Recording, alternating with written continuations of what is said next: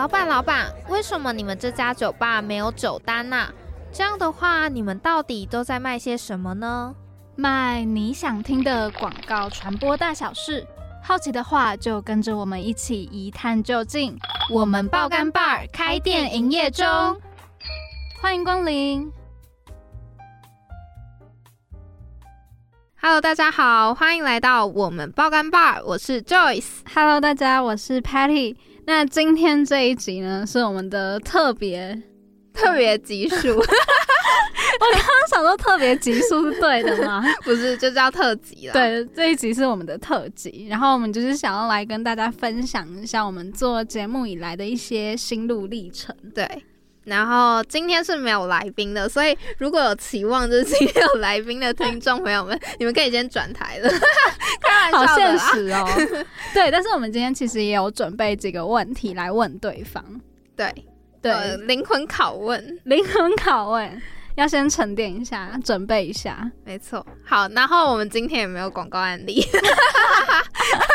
对，就是单纯一集两个主持人聊天的集数。对，那为什么会有今天这个特辑？主要是因为我们要从辅大之声实习广播电台毕业了，然后我们在这边待了两年，然后嗯。做我们爆肝爸这个节目已经快一快年一年了。对，然后我们毕业之后就是没有免费的录音间，然后对，也没有，就是也没没有时间啦。对，主要是我们也要大四，然后要开始做广告系的 B 站，也比较没有时间来录 podcast 了跟广播，所以我们就可能这个节目今天这个特辑就是我们倒数第六集，然后也嗯是想要跟大家有一个渐渐的别离的感觉。什么叫渐渐的别离？就是让大家有个心理准备嘛，不要到我们最后一集的时候，然后就说：“哎、拜拜，我们今天就最后一集喽。” 对就是一个渐渐的别离的过程。对，如果有喜欢我们节目的听众朋友们，也可以赶快来跟我们告白一下。对啊 不然我们真的是就是没办法在空中跟大家相见。对，因为我们其实真的蛮好奇，会听我们节目的到底都是哪一些听众。但我们每一次讲这些，然后他们都没有在鸟我们。可是我的听众比较内敛一点。对耶，也有可能呢。毕竟我们上一集是聊到内外向者嘛，也许我们的听众都是偏内向的人。嗯，也是有可能，但是我觉得内向没有关系，就是还是可以 follow 我们的 IG，然后帮我们按赞，你说默默关注对吗？当我们背后小小的支持者，我觉得这样就很棒了。很好，很好。那我们今天呢，直接来进我们今天的问题好了。第一题是我列的啦，我还蛮好奇，Patty，你觉得在做节目的时候，你会很担心什么事情吗？你是说，包括从可能寄邀访信给来宾到整个对做完节目就是这个过整个程，哦，最担心的是什么？我觉得最担心的时候应该是跟来宾见面之前。跟来宾见面之前，对，因为我觉得跟你完全不认识的一个人要第一次见面的时候，其实会有一点点小紧张。哦，你是说已经邀到来宾？对对对对对，哦，原来你是这样，那你会怎么克服那个紧张的感觉啊？嗯，我觉得我现在好像有好一点，就是说可能黑以以比较平常心去面对，就可能是呃可以认识到一个陌生人的感觉。嗯，你是因为做节目做久了吗？我觉得有可能是熟能生巧啦。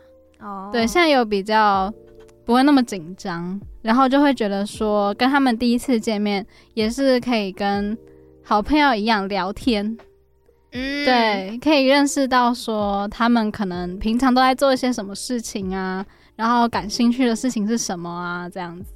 我觉得很厉害诶，就是从一开始，哦，我是我是说这件事情对内向的人来说是一件嗯很、就是需要挑战的事情。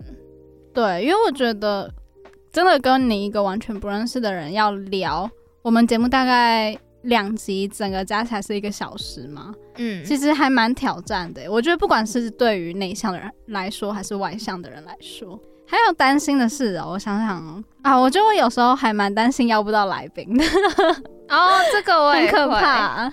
我觉得邀不到来宾就是一件很害怕的事情。对，就很怕会出天窗。开天窗开天窗。好，哎、我想回馈一下，就是刚刚你说，就是跟来宾很紧张那个，嗯，就是我其实也会，即便我是外向者，我还是会，就是大家都会吧，应该吧，就是我觉得应该正常啦，对，难免。而且尤其是来宾有时候来的时候，其实跟他聊天的时候，会跟你预想的很不一样，哦，对，几乎每次都有。我觉得可以跟大家分享一下，就是虽然说我们不太会在访谈的过程中写逐字稿或者是什么的，但是还是会列访纲，就是列问题给来宾。但有的时候，因为聊天本来就不可能全部都照上面的文字去按着顺序聊嘛，嗯所以有时候可能就会跑题，或者是跑到跟下面那个问题完全没有连接性。然后我就觉得这个时候还蛮有挑战，就是你到底要怎么拉回来，还是你要怎么样继续接下来的话题？对，我觉得真的超级挑战的，因为就是内心会有很多小剧场，而且对对对，也要知道彼此在想什么，就是有没有 get 到哦，我下一题要问这个哦，而且有时候可能也要小 Q 一下对方，就是哦，下一题可能要换你问了，不然有时候嗯其实也会不小心抢到对方的话，嗯或者是会，对对对就是很培养默契啊。对。我觉得我们一开始在默契这方面，其实也调整了蛮多的。嗯，嗯，我觉得刚开始做节目的时候，真的没有那么熟练。对，而且现在回去听我们第一集的时候，我觉得 Oh my God，是不能接受吗？就是听得出来是很生涩的，呃，就第一次。做节目的感觉，是真的有差的。对，虽然我也觉得现在还需要再加强跟磨练，嗯但是真的是听得出来是现在的主持方式跟以前是完完全对对对，还是有在进步。对，听得出来是是一件好事。对啊，刚刚聊到就是你担心的事情，你觉得你有克服了吗？现在？哦，我其实担心的事情就是，我其实比较在意的是听众的感受，因为有时候我们不是会在开场跟广告案例会聊到一些自己的事情嘛，然后我就会很担心说，就是听众会不会比较想要听来宾多一些的分享，然后我们自己的分享可能他们就没有那么有兴趣。哦，好像有担 get 到心这个，而且我之前有看过康熙来的主持人那个蔡康永，算是问他跟主持有关的一些访谈的时候，技巧分享，对对对对，然后他就有说到说他会把自己当做幕后的人，嗯，然后他会去凸显那个来宾，所以他是嗯，他不会在节目中就是把自己凸显出来的人。哦，你说算有点像是他的工作比较像是引导来宾，对对对对，把他自己嗯、呃把他来宾的特色带出来的人，他觉得主持人是这样的角色，然后所以我有时候就是在呃节目中其实也不太敢就是来宾讲到什么，然后我可能比较有共感的时候，我可能当下会分享，可是后期我们在剪接的时候我就把它剪掉，哦，我觉得是看分享的比例耶，因因为有的时候我会觉得，如果一直让来宾去聊的话，会不会其实来宾会觉得有点累？嗯，所以所以我就是当下会分享，但我后期剪辑会把自己的分享剪掉。就是会先想说听众想要听什么，然后再去做剪接。后来我有慢慢的想说啊，反正就是自己的节目嘛，要做自己开心的，所以后来我也会把自己的想法，就是我就不会把它剪掉了。但我是觉得不要变太长就好了，我觉得有是 OK 的。嗯，很长，我们是跟来宾聊很长很长一段时间，然后啊后期剪接，你就要你就很舍不得啊，因为你要把来宾很多每一个可能精华的东西，你就要去嗯做取舍。对对对，尤尤其是就是呃，我觉得 podcast 还好，可是电台的话就会有时间的限制。我们主要是放在福大之声的广播里面，然后就要在那个时限里面。嗯，那再来的话是 Joyce，你觉得做了节目的这一年下来，你最大的收获是什么？我觉得整个节目就像我的孩子一样，就是要宝贝他。对，没错，就是整个节目就是我的最大的收获。然后，尤其是我觉得很特别的是来宾，就是真的会因为邀了来宾，然后来到节目，然后反而那是一个算是小小的人脉吧。嗯就是你会邀请到，可能我们之前有邀请过学长姐回来啊，然后甚至是会邀请到一些不认识的，可是后来你就会越来越了解哦，现在这个生态最新的事情是什么？对，我觉得这种事情是蛮酷的，也是我最大的收获。然后还有就是我们的节目每一集跟社群都很用心在经营的时候，我都会觉得说每一篇文章、每一个文字、每一个图片都会很想要保留起来，那个就是我最大的收获。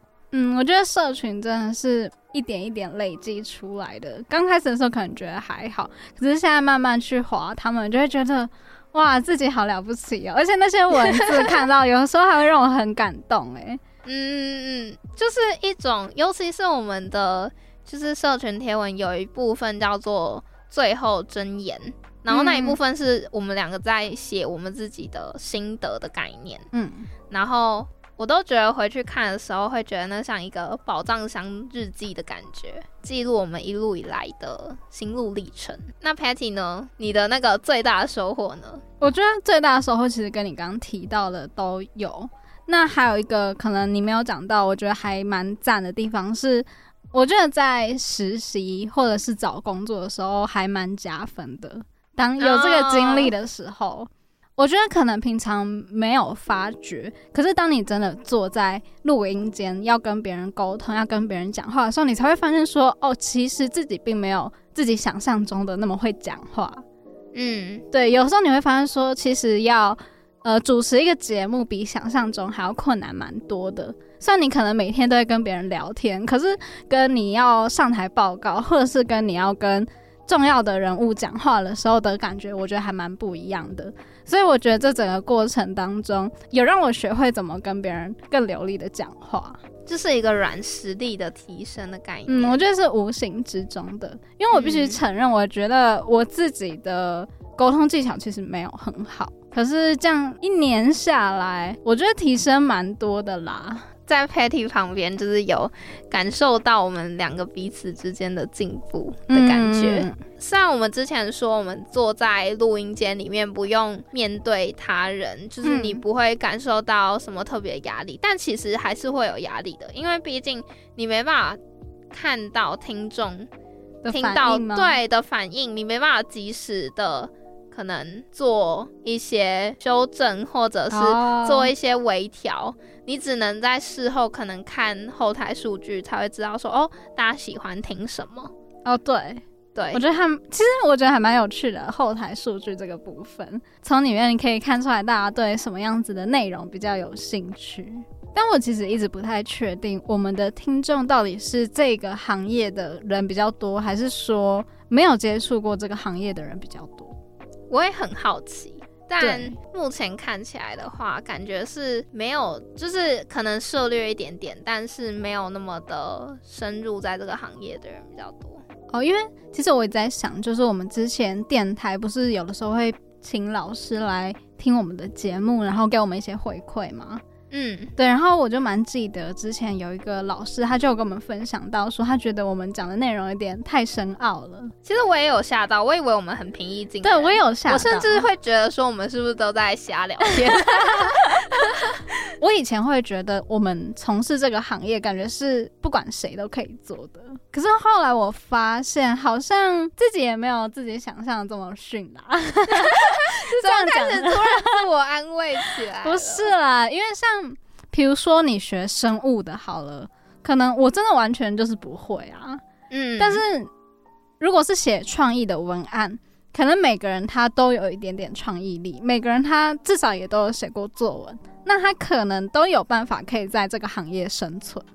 嗯，我之前是这样讲，但是后来发现，哦，原来也有人会可能觉得我们讲的东西有点太复杂的时候，我才知道说，哦，有学还是有差的。就是我们还是有一个先辈知识。对对对，对，只是可能相对来讲，跟其他更嗯需要专业能力的科系来说，我们的门槛算是比较低一点点。嗯，对，但我觉得在这个领域还是要看自己的造化。对，所以我觉得现在的趋势比较像是，你如果自己念是传播相关科系的话，你可能自己还要再去跨领域学习一些其他的东西。对，或是你自己生活上可能就要有其他的兴趣，去让你这个人变得，可能你的技能吧，还有你的一些呃，你可能生活会让人觉得说，哦，你很不一样。我觉得那个是嗯，自己要去自主学习的。对，我也觉得现在自主学习真的蛮重要的。对，因为你真的你只会某一个东西，对现在的。人来讲已经不够了，尤其是在现在科技这么发达的时代下。嗯，但也想要跟听众讲说，其实不用担心，如果你是感觉没有自己生活的人的话，不用担心。就是我觉得从任何时候开始去寻找你自己的兴趣都不嫌太晚。因为像我，我最近也是因为可能广告课堂上去参加比赛什么的，然后就还蛮忙碌的，然后就发现哦，好像自己的生活都没有了的那种感觉。可是我记得 Patty 你是平常会有一些音乐的兴趣，嗯，所以我就觉得这还蛮好，至少你有自己舒压的方式。但我现在就还在寻找中，对，所以不用担心，听众们有我们陪你一起，就是去寻找自己的兴趣，然后找到自己的人生。突然变得很感性，对啊。那刚刚聊到收获之外呢，也要聊一下困难点。我觉得困难跟担心是不太一样的。担心是你可能 worry about future 的东西，就是未知的东西。可是困难是我们真的有面临到，对哦。但是我觉得有的时候，某种程度上，困难它也可以变成是一种收获。嗯，对，就像刚刚可能有讲到说，我觉得我的困难可能就是我没有那么会讲话。嗯，但是可能因为做这个节目，我还是得逼自己更会讲话。呀，对，有道理哦，有逻辑哦，一种困难，对不对？啊，所以呢？等一下啦，因为我突然不知道我的困难要分分享什么哦。对，我只在瞎掰。好，等下我顺一下这个逻辑。所以你是说，你一开始就是可能沟通技巧没有那么好，嗯，然后做节目沟通技巧就有进步哦。所以你把你遇到的困难，然后透过时间跟经验的磨练。变成你很大的一个收获，对，哦，赞哦，很敷衍的那个，是蛮赞的，是蛮赞的。OK，好啦，哈，那你的困难只有这个吗？我困难很多哎，真的吗？你是有一条一条列下来是吗？有，我有，还是我听你分享，然后来回馈一下？对对对对，好，好，首先就是。哎，邀不到来宾是真的有遇到的困难，就是真的很紧急，很紧急。对，我们目前的库存快没了，可是我们的节目也快结束了。对，我们还要再撑，我们还要撑几集？五集。好，这个是其中一个困难，但是我觉得这个困难就是，呃，你只要坚持不放弃，然后一直去广邀。来宾，然后你就会邀到。可是也不是说我们就这样撒大网之类的，因为我们也是也是希望说我们邀到来宾是我们自己真的有共鸣，然后有兴趣的，才有东西可以聊嘛。不然你随便邀一个来宾来，然后我们不知道对他的了解不深，然后不知道聊什么，也很尴尬。对我觉得没兴趣的时候是真的不会把它做好，对，真的很难做好，对。所以邀不到来宾的时候，就是要赶快再去大大，就是那个大脑里面 找寻自己所有的人脉。对对对，然后还有找名单，赶快列名单出来，这样。而且我觉得开始做节目之后呢，就会发现其实这个世界上有蛮多的好人的，因为其实他们来，他们都不，就是他们没有钱可以拿，他们没有义务要来，因为我们是。非盈利广播电台，对，所以所有来我们节目上面的来宾，其实都是秉持着一颗很纯粹的心，很 热情，对对对对，想要分享资讯啊，分享他们的创意经历给大家，对，是非常难得的，然后也非常感谢这些人来到我们的节目。那接下来你还有遇到什么样子的困难？像是我们不是有广告案例跟开场吗？我们也不想要说就是随便。找个广告来讲，就是也是希望自己是真的觉得它有创意的，然后再拿来分享。然后就发现原来自己库存的广告案例那么少，我们才不没有认真做笔记，对啊，我们才不做不到三十集，然后这库存都快要用完了，什么意思？我也不知道哎，有的时候也不是说真的没有广告，可是就是没有办法挑出一个你真的觉得你想要分享给大家的广告。就是要要让我们两个都有感觉，这样我们才会拿出来分享。对对对，然后还还有像是开场，有时候会一时之不知道要聊些什么，就会嗯可能在开录之前，开录之前的前十分钟开始讲，哎、等下要聊什么，很紧张哎。哎、可是我觉得这也是一种功力的提升哎、因为我们刚开始做节目的时候，是真的有蛮认真的把我们每一集要讲什么都有讲，嗯，就是都都会写写下下来啦对对对对对。嗯但是现在可能就是 还是我们太混，就是前一刻才那边哪有啊 讲说，哦，我们等下要聊什么，然后可能大概讨论个十分钟之后吧，然后就开录，开录了。对。然后就是完全没有写任何的逐字稿或者是提醒，对，我们就直接巴拉巴拉哎、样。这样想象来还蛮厉害的耶。不要不要不要在节目中这样子，不要在节目中这样子。那我想说，确定吗？你们不是在偷懒吗？没有啦，好啦，反正就是这也是一个转变的啊。然后，但是这也算是我有时候会遇到的时候会蛮紧张的事情。好，那我们刚刚聊到这边之后，就想到说，哎、那做了这个节目之后，有改变我们对于广告的想象吗？你觉得你有吗？哎、怎么反问我了呢？好，呃，我觉得，我觉得多少有一点哎、还是我们先来分享一下，就是进广告系以前，你对于广告系的想象是什么？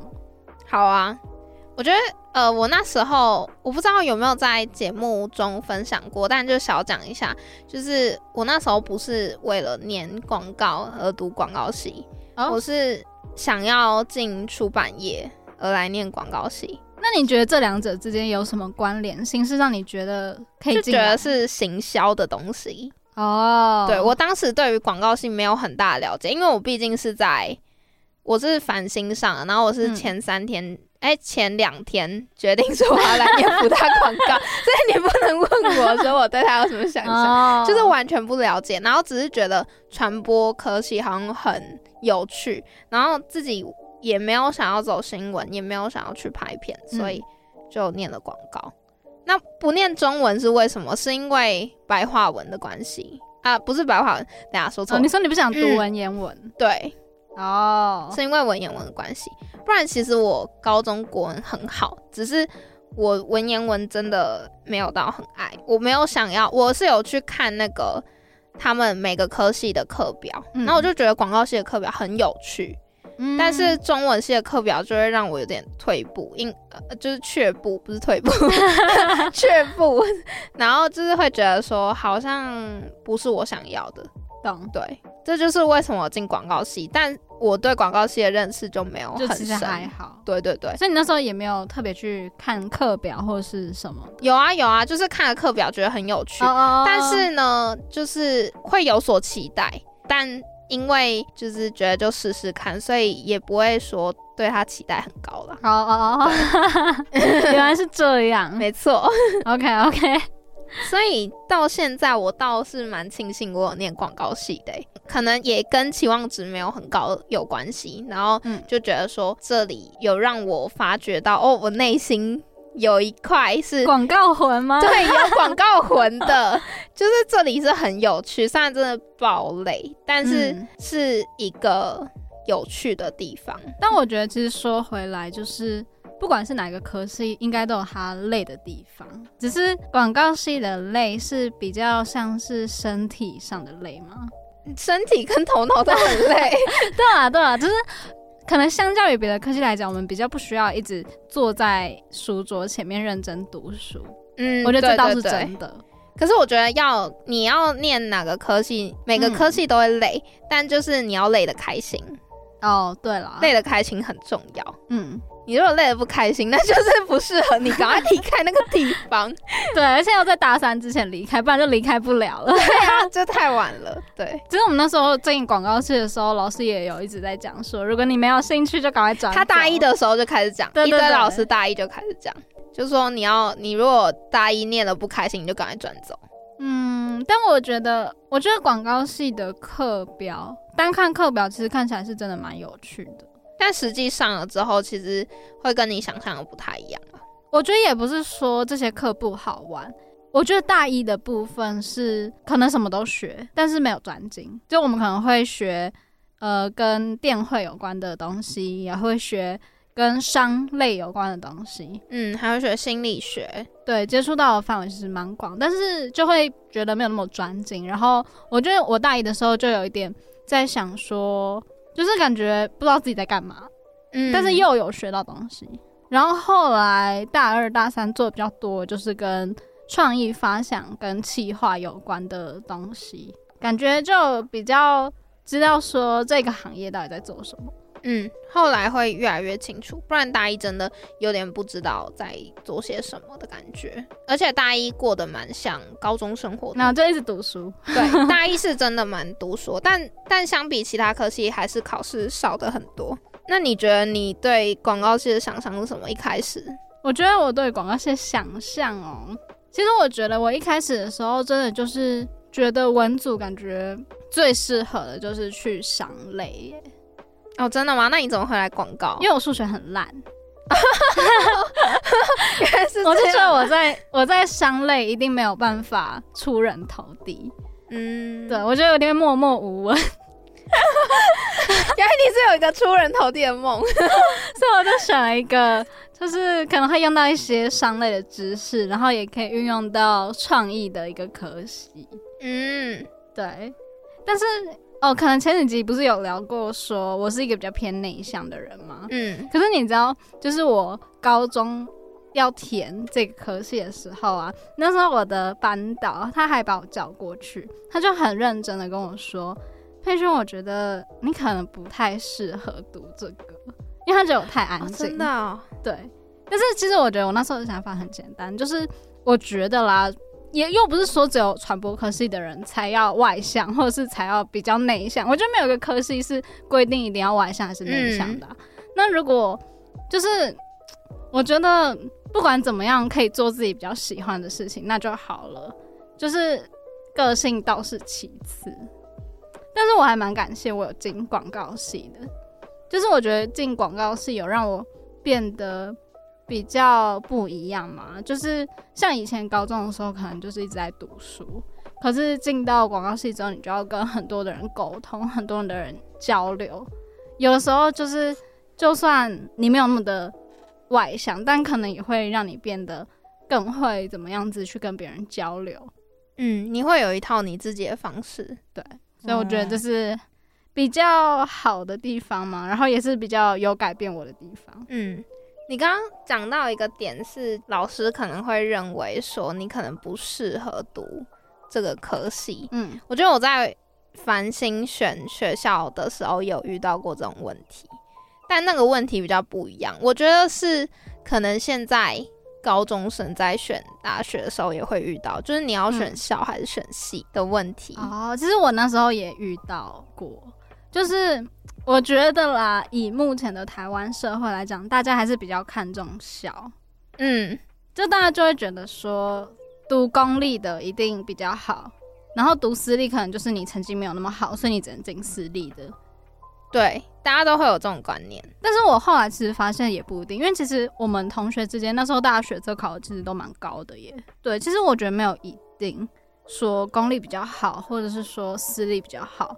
而且可能不是每个人都这样，但我觉得至少目前我自己在找实习或者是在找工作上面，我还没有遇到过因为我是读私立学校，然后对我有歧视的事情。至少目前来讲啦。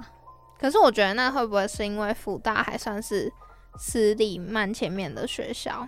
我自己会这样觉得，因为我记得有一年好像福大是企业排名私立第一还是什么的。不然我觉得可能跟科系有关系，嗯，也有可能，因为那时候我面临到的选择就是选校还是选系，然后可是传播科系就是很少啊，就是在公立学校就是正大吧，然后还有交大也有，中心好像也有，中心好像是行销，对对对，行销，对，然后那时候我就是。哦，你是数学很烂，我是英文很烂，反正我们都一定是有一些缺点，所以才没办法上那个可能直接可以上哦，又是公立的，然后又是我们想念的东西。嗯，然后那时候我就在选，可是我我那时候就是还是选的辅大广告，然后原因是因为我觉得每个学校一定都会有出人头地的人，就是我觉得那都是看个人的造化，所以我就直接选戏，那就觉得目前这个选择是 OK 的。我就觉得很开心。可是那时候，呃，有几个老师跟我说，就是。可能就是跟我讲了，说我对你很失望这种话，好可怕哦。对，就是好难过。就是那时候，就是我还蛮难过的，我就觉得说，哈，我选了一个私立学校，就是错了吗？这样子，嗯，因为我自己高中也是读私立学校，然后学校对于成绩方面就会比较严苛一点，嗯，然后就是对于选择，就是我们那时候还会出那种成绩榜单，会有红榜。嗯，然后就是会把你的排名贴出来，然后也会在你上大学公布的时候，会把那个学校你是中哪个学校贴出来。然后重点是那个排名就是从公立到私立。哦，我知道。对，然后我觉得就是那时候还蛮难过，而且会一直怀疑自己是不是选错了。对，但是我觉得每个学校都这样。对，但上了之后。你上了之后，你真的去体会那个大学生活之后，你才会知道自己的选择到底适不适合你。对，所以不要害怕，你突变很深奥哎，勇敢去做选择。对，我觉得就是你进到一个科系，假设你当初是怀抱着很高的志向进去，那一定会跟你想象有点落差。嗯。对，所以我觉得，不管你进到哪一个地方，其实一定会都会有它可取的地方，跟它你觉得不 OK 的地方。嗯，一定都有，不会有什么十全十美的地方。对，那个地方就是你自己未来去创造，未来有能力了，自己去创造你自己喜欢的地方。对，我们这次有点聊太久了，Hello。好啦，那我们最后来聊一下那个，我们好像之前有跟 Tino 嗯某聊过，说就是。工作跟生活的 balance，那刚刚有讲到说，我们广告系就是可能蛮繁忙的嘛。我觉得不管哪个科系都一样，但是就可能也会有人会好奇说，我们是平常怎么分配时间的？你觉得你有在分配时间？我觉得我现在连分配时间的精力都没有了。我也觉得。嗯，我我觉得我们最近有点失衡，而且其实大家只要观察到我们贴文没有照时间发，就是代表我们生活其实也出轨了，就是 真的真脱离轨道了。有，我们那天就在聊说，你看我们贴文已经这么久没发了，就表示我们这阵子真的太忙了，只能苦笑。但是我觉得到了一个段落的时候，你就会有再次重新出发的动力。我可以分享一下，就是昨天我去参加蔡健雅的演唱会，然后她的演唱会就是在重新出发的意思。哦，你说他整个演唱会的主题吗？对，他是从黑暗，然后把我们带上光芒的那种。哦，他是走这种方向的。然后我就觉得有自己也有被鼓励到，然后接受到他满满的爱的感觉。所以现在已经准备好了重新出发。对，可是重新出发的同时，是你要先整顿好自己。我觉得这个蛮难的，就是现在有蛮多 deadline 快到的东西，然后一直压着自己。好，我觉得今天真的聊了蛮多很深奥的东西，就不光只是跟我们的节目有关，其实也跟广告系还有我们未来人生方向有关系。然后，呃，也希望就是可以借由这一集的特辑，让更多人可以了解他们未来可能可以朝哪个方向去走。嗯，或者是就是对我们节目有更多的了解了。对，因为我们很少有那么长的一段时间可以去聊我们自己的东西。对，那我们节目就到这边告一个段落。那下周还是要关注我们呢，我们下周还是会回来的。对，好，大家拜拜，拜拜。